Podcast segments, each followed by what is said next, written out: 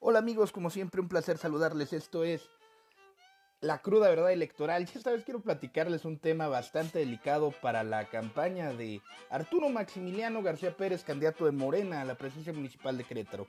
Sin duda alguna el candidato eh, del partido del presidente con más posibilidades en el estado hoy se encuentra en riesgo por incluir en su fórmula a una funcionaria federal que de manera arbitraria prepotente y hasta un poquito cínica, omitió la indicación del señor presidente de la República de renunciar en octubre del año pasado y sigue cobrando, sigue cobrando en la delegación de gobernación la nada despreciable cantidad de 55 mil pesos.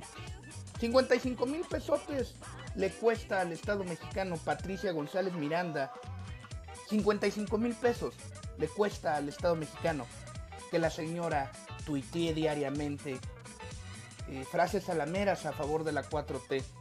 55 mil pesos le cuesta verla poniendo sillas en la campaña de Arturo Maximiliano. Esto es la cruda verdad del podcast. No se lo pierda, vamos a estar diario. Y como siempre, la mejor opinión es la de usted. Hasta pronto.